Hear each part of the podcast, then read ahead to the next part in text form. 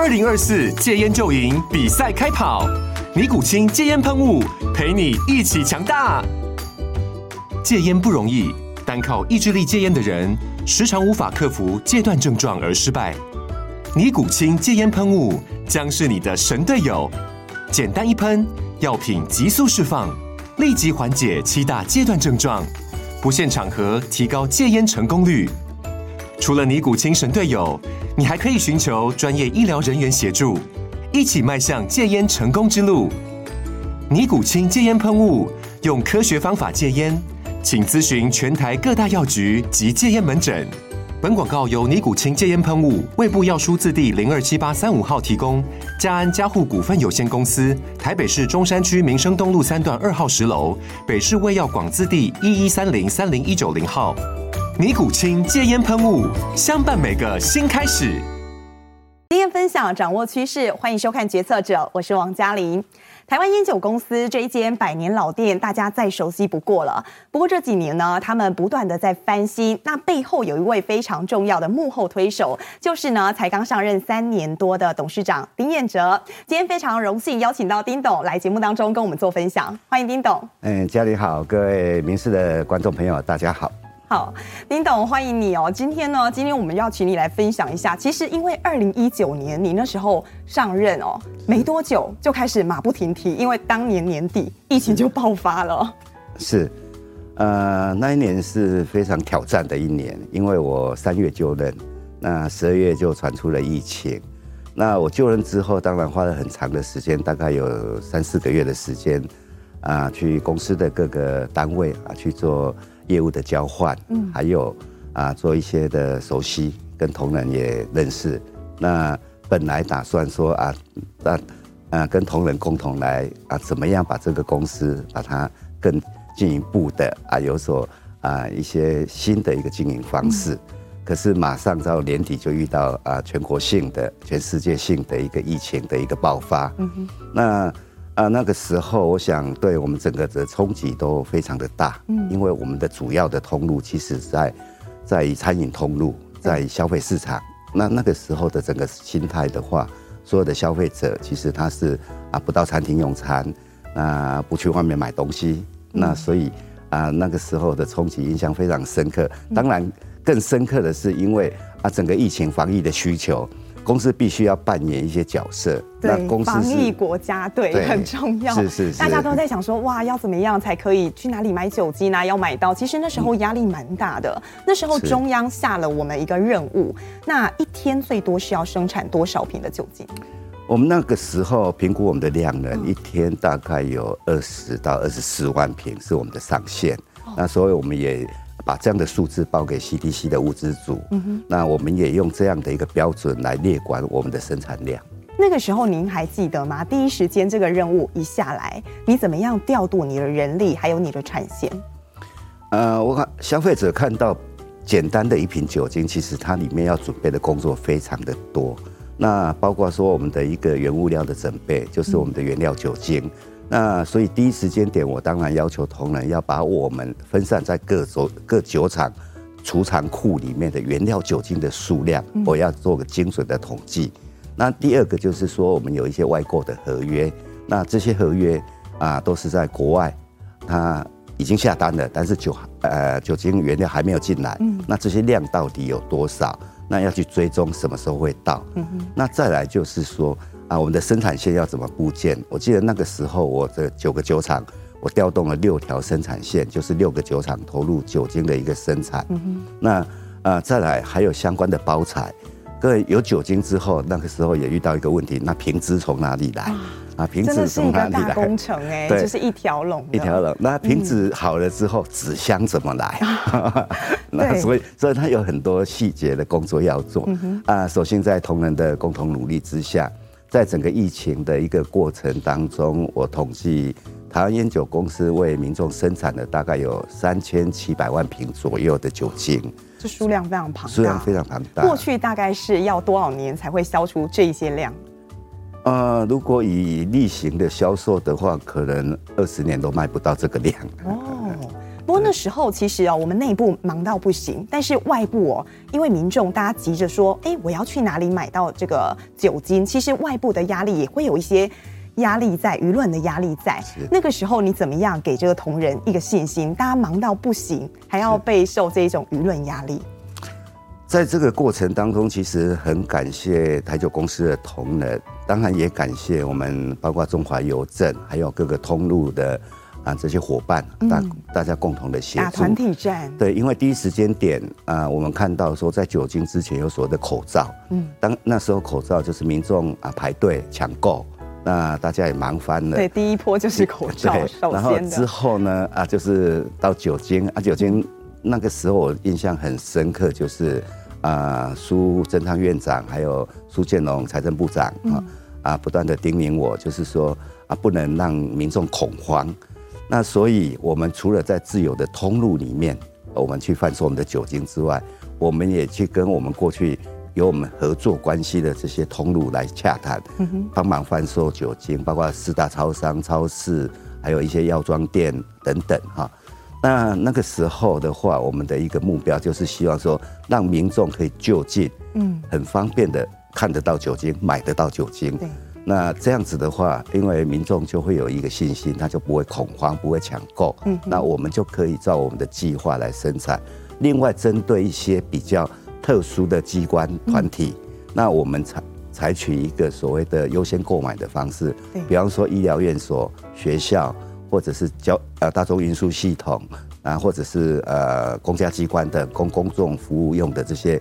啊，团体，嗯，那因为他是每天要接触民众的，而且他需要更大量，他需要更大量。那平常他们业务就很繁忙了，你要叫请他再去通路排队，这样子有点浪费时间，所以这个我们就专案来服务。嗯，哇，那时候真的是一个大工程，你要布局，不管是纵向、横向，你都要想的一次很全面性的。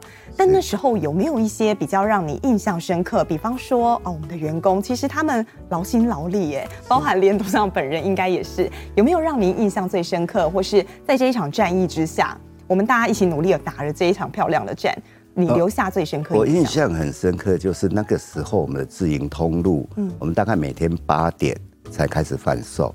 但是，一般民众有的三四点就来排队了。对，大家。呃，所以我们同仁就很主动的，他去第一个就是公告我们每天啊所贩售的数量，第二个去维持秩序，第三个去发号码牌。嗯。那也很，因为民众多，难免会有些情绪，他们必须也要扮演安抚民众情绪的这样的角色，嗯、而且也不能有怨言。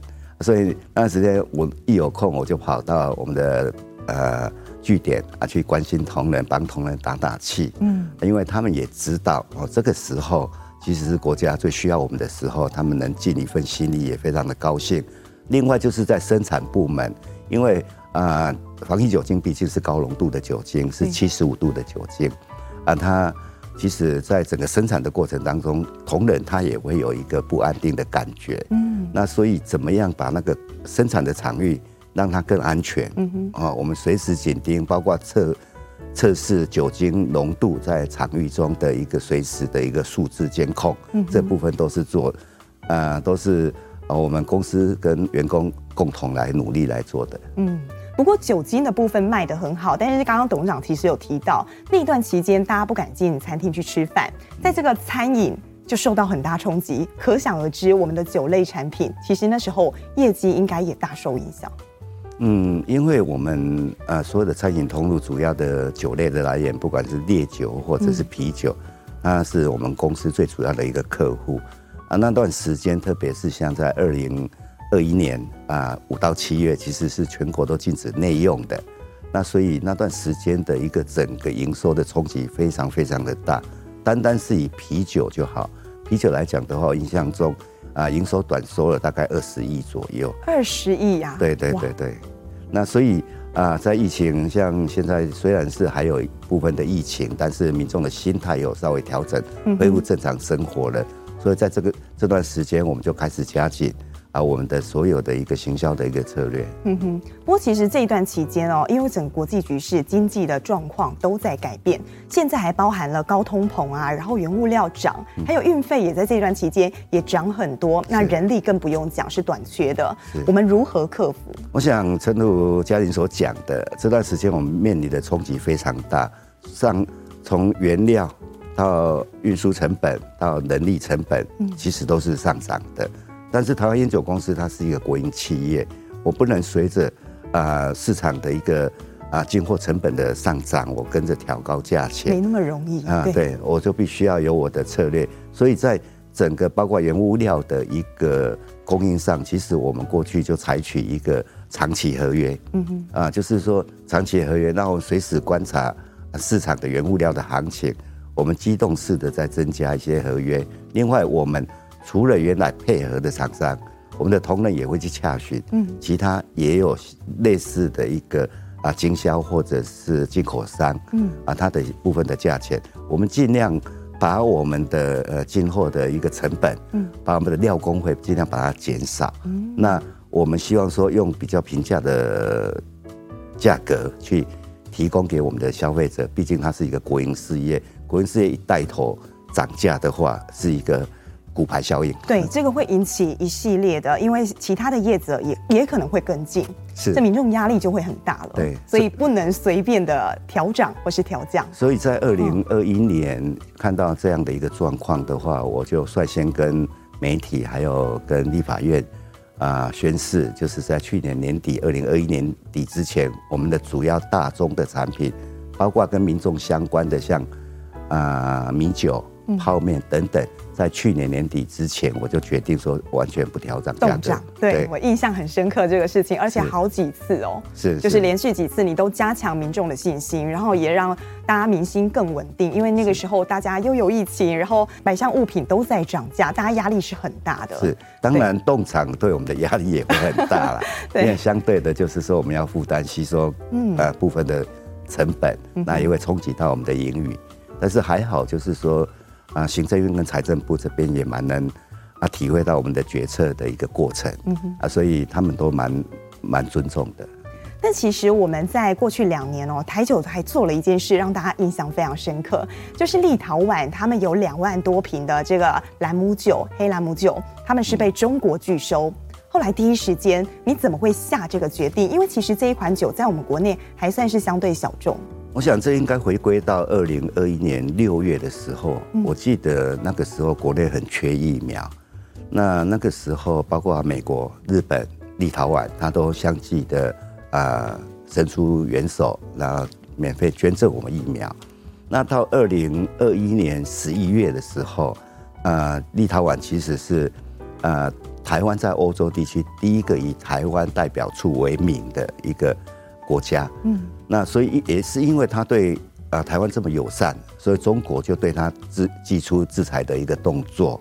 那就是在大概二零二一年年底，大概十一月、十二月那个应该是十二月啊，十二月那个时候，那透过外交部我接到一个讯息，就是说他们有啊两万多瓶的黑兰姆酒，嗯啊在海上已经到在海上了，但是没有办法清关，没有办法进去中国市场。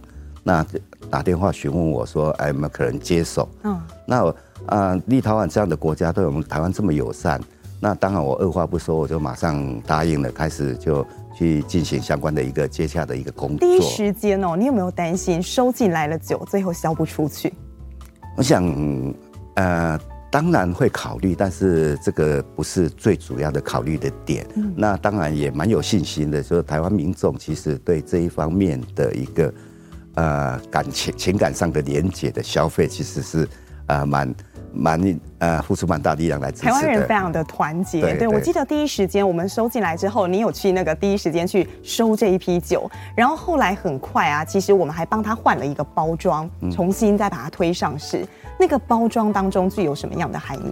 啊、呃，因为这一这一款酒它是裸瓶的形式，然后它因为原来是要进到中国，嗯，那所以它是用简体字的酒标。那所以进来之后，我们必须要再重新去啊，把酒标换过去，要用我们的繁体字，包括说因为是酒类，所以要符合台湾的相关的法令的一个规范的标示。嗯。但是因为是铝瓶，那也不能呈现什么样的一个啊、呃、比较漂亮、有纪念价值的，所以我们同仁我就请同仁设计啊纸盒，嗯啊来外包装盒。那这外包装盒里面，为了凸显两国有纪念性的一个意义，所以我们把两国的国旗也放在啊这个。呃，包装盒上面哇，这个就很具有代表性，很有纪念意义。是啊，所以就那段时间，而且一推出的话，其实不到一天就卖完了，哦，很快。对，对，应该比你想象中的速度还要来得快，销售的速度。对啊，就是民众，我记得那时候应该是大年初一还是还是初二，嗯，啊，初二大年初二开始贩卖。那在我们的我们的各个展售中心，还有全家便利商店。啊，结果全家便利商店的，它是因为酒类，它是采预购的，嗯，那它的电脑因为卖立陶宛的朗姆酒而宕机，对，太热销了。对，不过这个事情呢，虽然说这这一批酒只有两万多瓶，那很快也销完了，是，但是因为我们做了这件事情，其实是建立起一个友谊的桥梁，再次加深，那后续也引发了很多效应。是，后续其实呃，立陶宛呃。的很多厂商，他也到公司来拜访，嗯、那也洽询说跟公司长期合作的可能性。那我们其实也有挑选部分的立陶宛的酒类，跟气泡酒之类的，我们其实也有啊、呃，会尝试着来合作。那我们是希望说，将来我们也跟通路来谈，我们可能会设立类似啊台立合作专区。哦、嗯，对，是啊，凸显，因为虽然是国营事业，虽然是一个产业。但是如果说有机会为国家在外交上扮演一些角色的话，我想啊，这是我们应尽的责任。嗯，我们刚刚听到董事长这样谈哦，我会发现到说，其实你的政治敏感度很高。原因呢，其实要讲到他过去，其实在云林县担任过副县长。那你是从地方来到啊台酒公司，在这个过程当中啊，这个转换其实过去的一些经验会帮助你现在的位置。那那个心境上有什么样的转换？啊，其实呃，这个是完全不一样的工作啦，完全不同领域了。是过去是在行政部门，那现在是在产业界。嗯，那在行政部门的话，他做的事就其实蛮简单的，就是说我们去了解民众的需求，对，然后我们去草拟计划，做出相关的政策，之后去寻找啊财源，就去推动了。那但是到了公司之后，啊，公司是有现成的一个运作模式。那我们有一些产品是公司可能透过研发啊，透过市场敏感度所所生产出来的。嗯。但是好的产品，民众不见得要买单。对。所以你必须要透过一些行销的手法、包装的手法，然后吸引民众。那愿意民众愿意掏出钱来，对啊，购买这种东西。所以这个部分是蛮大的一个挑战。这过程不容易，你给自己多少时间去做这个心境上的调整？我想。呃，担任董事长第一天，我就认为说，我就是要扮演我的角色，因为公司不会等我，嗯，啊，我必须要准备好，我就才来就任。那所以，我上任之后，其实很快的时间，我了解呃业务之后，我就开始来定一些政策，然后再带领同仁来共同来推动我们的相关的一个决策的一个啊工作。那所以啊，其实应该算是也算无缝接轨了。不过董事长那时候来的时候啊，有引起蛮大的一阵骚动，因为您是台酒有史以来最年轻的董座。二零一九年您刚上任的时候，您才四十八岁啊。是是是。嗯哼。呃，那您到台酒这间百年企业，你第一时间看到问题在哪？我想台酒，我一直说台酒公司非常的丰富。它也很精彩，嗯，因为它毕竟已经经营了一百二十一年了。对，那台湾人对它的熟悉度也非常的高，高啊，大大家几乎都知道我们公司的主力产品是什么。对，但是知呃知道归知道，他是不是你的消费者，这又是一个部分的问题。那观察一个很重要的关键就是说，它的品牌其实有点老化，因为百年老公司。那这样的品牌。熟悉度过，但是年轻人不买单，所以呃，他的呃年轻人投入这样的消费市场的比例越来越诶、欸、越衰退。嗯、那所以我到公司之后，我就致力于说要怎么样让品牌年轻化。哦，那时候你提过一句话，你说老灵魂需要注入新的思维，是因为呃，台酒要做品牌的一个创新改革，它必须要建立在啊旧有的基础上。哦，它必须要让大家知道，说我累积一百二十一年有什么好的东西。这个东西其实是呃台湾人用情感。用不断的日常生活跟它连接的，在一起的，对，这是抹灭不掉的。这个时间走过，它是留下一点什么的。你还提过一个，你说要让这个品牌越老越潮。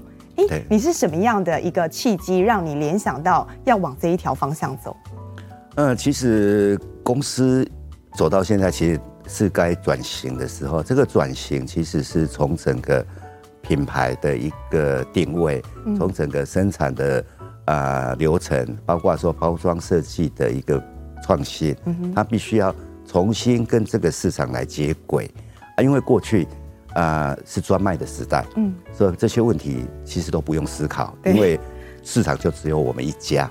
但是随着市场的开放，国外的竞品一直进来，那所以我们就需要正面去迎战这样的一个市场的一个挑战。嗯嗯嗯。那在这个过程当中啊，您怎么样去吸引这些年轻的消费者？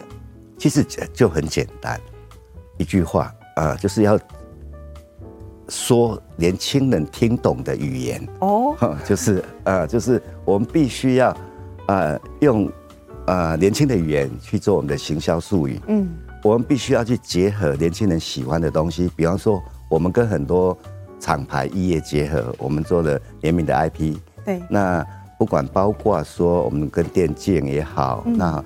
啊，我们把电竞的那个 IP 用在我们的啊泡面的一个啊盖子上面，或者是我们跟日本知名的文具店，啊，我们发出一些文创的商品等等。你要让年轻人感受到这一家公司，它是不断的啊有创新，那不断的在为年轻人去规划相关的一个产品，那他慢慢才会接受，他才会去试着来。饮用或者购买你公司的产品，那另外因应这样的年轻的世代，他其实哦，特别是酒类，他的一个饮酒习惯不一样。对，那我不能再用过去的旧的产品。啊，这个产品就是期待他买单，嗯哼，所以我必须要为他们去客制化一些相关的产品。有真的推陈出新哦，越来越多不同的选择。对，那我也好奇哦，董事长您啊、呃，有了这样的地毛下了地毛，我要来推创新，在这个过程当中啊，你应该身边也有一些年轻的晚辈 或是孩子，你会跟他们分享吗？或是说从他们身上做一些年轻语言的学习？其实我来公司之后，我反而。特别去留意很多跟我们相关的，比方说以前我很少逛卖场啊，啊，那现在偶尔哈有时间就去卖场晃晃，嗯哼，了解大家整个卖场的一个柜位的摆设啊，各个各项商品的差异，看看消费模式怎么样转变了。啊，对啊，那偶尔遇到一些年轻人，我会啊去询问他们跟我相关的议题，比方说啊你是。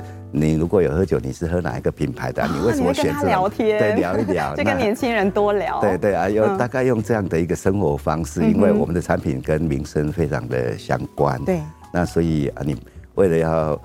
呃，了解年轻人，你比较接近年轻人，嗯、对。不过，其实说到我们台酒啊，您刚刚说我们这个百年老企业已经一百二十一年了。是，在这当中啊，其实我们最珍贵的是我们资深员工。资深员工他们的技术很纯熟，他们很呃很熟悉这些专业的东西。但是你要他们去创新，哎，这个过程你需要去改变他们的想法，你怎么样去 push 他们？我想我们的老员工都有很纯熟的技术跟工序，嗯，那他们在生产一个产品都有他们的坚持，但是，呃，他唯一欠缺的就是所谓的创新，嗯啊，那呃现在又有一些新的年轻人的加入，你怎我怎么样把两代的啊、呃、我们的同仁把它让它有啊技巧性的结合，又推出市场。需要的一个时代的产品，嗯哼，比方说高粱酒就好，嗯、高粱酒是大家啊、呃、最了解的，呃，也算是长辈的酒啦。啊，但是我们在去年我们就把高粱酒啊做重新改了包装，那我们就做三六八系列，然后用比较啊、呃、比较年轻的的设计设计风格，然后在在台面上呈现。那其实这样一做，发现说哎效果还不错，因为过去。呃，老老的酒标，大家觉得说这个不是我们年轻人要的。对。那换了新酒标，同样的内容物，可是是不一样的效果。就是所谓您说的越老越潮，对对，它可以发挥出它不同的魅力，是完全不一样的感受。对，不过啊、呃，董事长刚刚也提到，就是说其实呢，我们啊、呃、台湾烟酒公司现在已经投入到整个自由市场。竞争是很激烈的。那在这个过程当中，你也说过，台酒它要永远站稳这个市场，很重要一件事，一定要改变。对，这个呃，台酒其实要做的事情还很多啦。嗯，那诚如嘉玲所讲的，它最重要的是怎么样改变。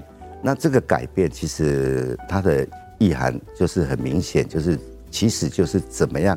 改变旧思维，让它跟现代的一个商业模式或消费市场来做结合。对，那所以在这个过程当中，其实我们有很多的工作会去做，包括我们将我们的产品啊做一些差异化的一个生产，包括刚刚提到的品牌，我们让它尽量年轻化哦，甚至是我们的事业经营，因为过去公司有几个主力的产品占很大的比例，嗯，那事实上这现在整个市场在萎缩。啊，我们的呃，我们的市占率也慢慢在衰退，嗯，所以我必须要在更让公司更多角化的去去生产。嗯，那另外有一个很重要的，台湾的市场啊、呃，已经算是饱和了。对，那对公司来讲，已经走到了一定的瓶颈。嗯，我必须要跨到国际，我市场我必须要有一个一定的国际化的一个一个部分。那这些工作它的一个连接，其实还要配啊搭配我们的整个产销的一个机制。所以我的产销，我要把它。全面把它数位化，哦，让让我们的整个后援部队运作无虞，这样。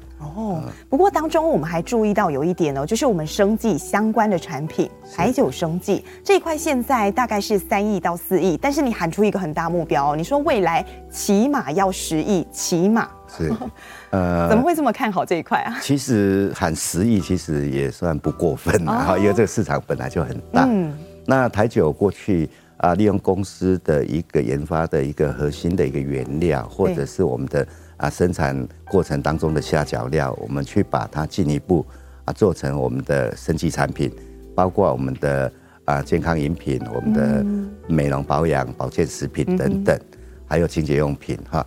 那过去因为我们不熟悉这个产业，不熟悉这个领域，所以我们在整个销售上面相信比较保守。对。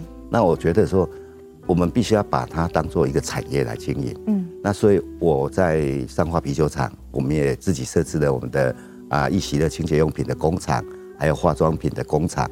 那我们希望说，呃，建立自己的一个生产的一个核心技术跟产品。嗯哼。那我们把好的产品啊，透过现在的一个市场运作，包括说我们透过网络啊，跟外部的网络连接，或者是实体通路这样来。来经营，我想它是很有潜力跟未来性。你进来的时候看到发展大概只有三到四亿，你应该觉得是可惜的。呃，我觉得非常可惜啊，因为这个是非常好的东西哈，嗯、特别是大家都知道国营事业所生产的每一个产品都非常的严谨。嗯、那我们的公司包括啊、呃、健康食品，它一定会去争取到健康食品的一个国家的认证，对，或者是相关的国外原物料的一个。啊，进口我们都也会取得相关的一个标准的一个证明等等，所以这样好的东西啊，可以透过一些行销，或者说透过一些广告的方式，可以让更多的消费者来来使用。这个我觉得这个应该是很自然的一个工作啦。曾经有这个企业大佬他说过一句话，说生技产业会成为台湾下一座，哎，是护国群山。这句话你认可？嗯我觉得台台湾啊，应该朝这一方面的一个软实力来经营。嗯，我想这样的一个呃这样的预测，我想跟市场或者是整个现实的状况是完全完全吻合啊。嗯哼哼，刚刚董事长有提到一点哦，你说接下来台酒想要做的是，不只是立足台湾，我们要放眼国际。当然，因为呃，全世界没有一家百年的。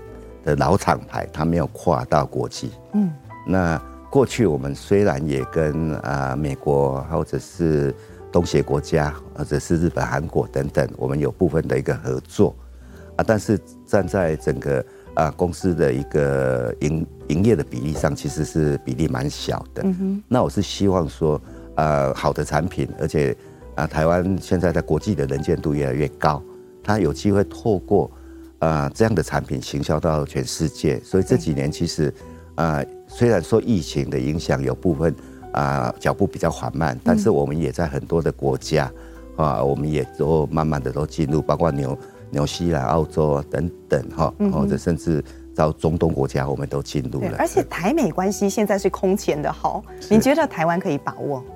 呃，美国市场本来我们就有部分的产品，包括我们的啤酒、我们的水果啤酒，甚至我们的威士忌，还有泡面，我们就都有进去了。那随着他们对台湾越来越熟悉，他们越来越会啊使用台湾的产品，所以我们会在这一方面再加强一些力道。哦，不过董事长还有做一件事，我觉得啊蛮佩服的，就是我们跟工会之间，其实这个协商啊，二十二年都没有去化解过。但是你才刚上任哦，五十九天的时间，你就让双方达成共识，这部分是怎么办到的？我想劳工是公司发展很主要的一个灵魂啦，哈，那。呃，跟劳工之间的团体协约从二零零三年，嗯啊，就大家一直在谈了，对，那一直没有共识。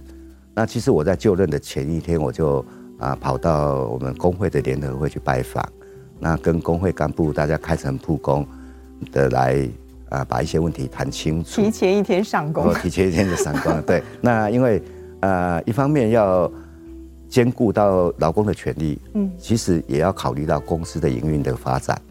那所以怎么样在这两个前提之下，大家各退一步？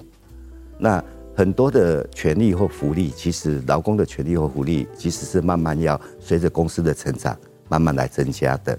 那大家先把初步的共识先啊定下来，嗯，大家先签订这样的一个合约，嗯，那将来如果啊如果大家公司发展的好，啊有进一步的相关的一个福利的话，我们可以慢慢再来谈。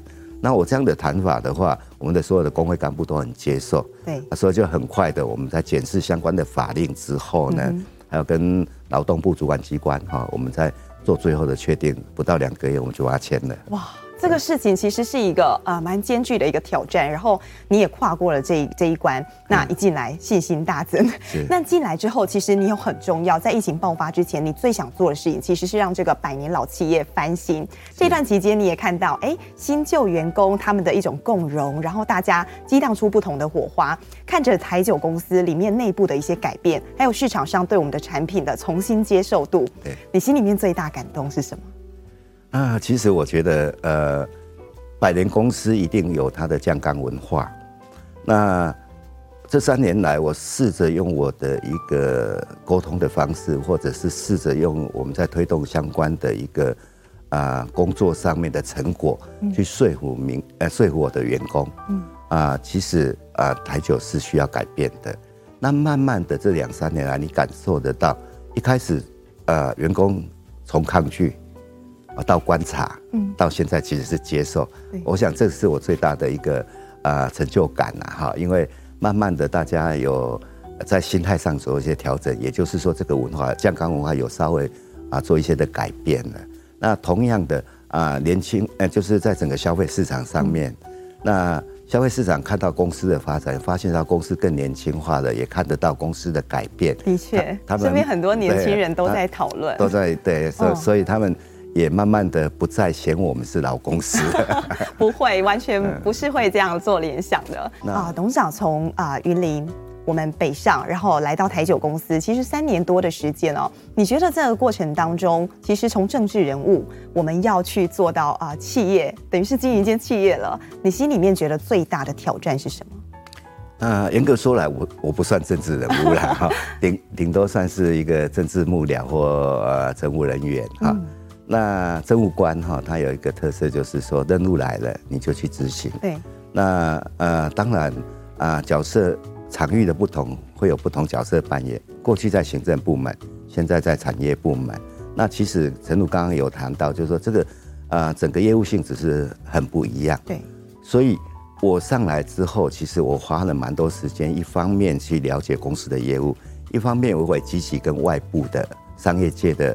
的伙伴，大家做交流，嗯、去学习他们在整个公司经营，学习他们在整个业务推动上面啊的一个做法。嗯，因为毕竟很多啊资资深的企业主，他其实是累积很多的经验。那慢慢我再来反思，说我怎么用在我的公司上面。嗯、那所以啊、呃，那段时间呃，应该说这段时间其实是啊，边、呃、做边学习边调整。其实你也学习出一套心得了，自己的经营手法 还有心法。啊，这个其实跟同仁的互动过程当中，跟消费者的互动过程当中，或者是跟企业合作伙伴的互动呢，都会学习。嗯，对。董事长，那您认为哦，身为一个成功决策者，应该要具备什么样条件？我想，呃，一个公司的决策者，或者是一个任何一个单位的决策者，他首先要先去了解，全盘去了解他的一个优缺点在哪里。嗯，比方说以公司来讲的。我必须要去盘点我过去的资源是什么，我啊历史累积下来资产是什么？那啊他没有办法得到市场的接接受，他的一个问题出在哪里？这些都都找出来之后，然后透过同仁专业幕僚的提供相关的意见之后，做综合的一个决定。那决定到呃决定了就全力以赴啊，就不要再去。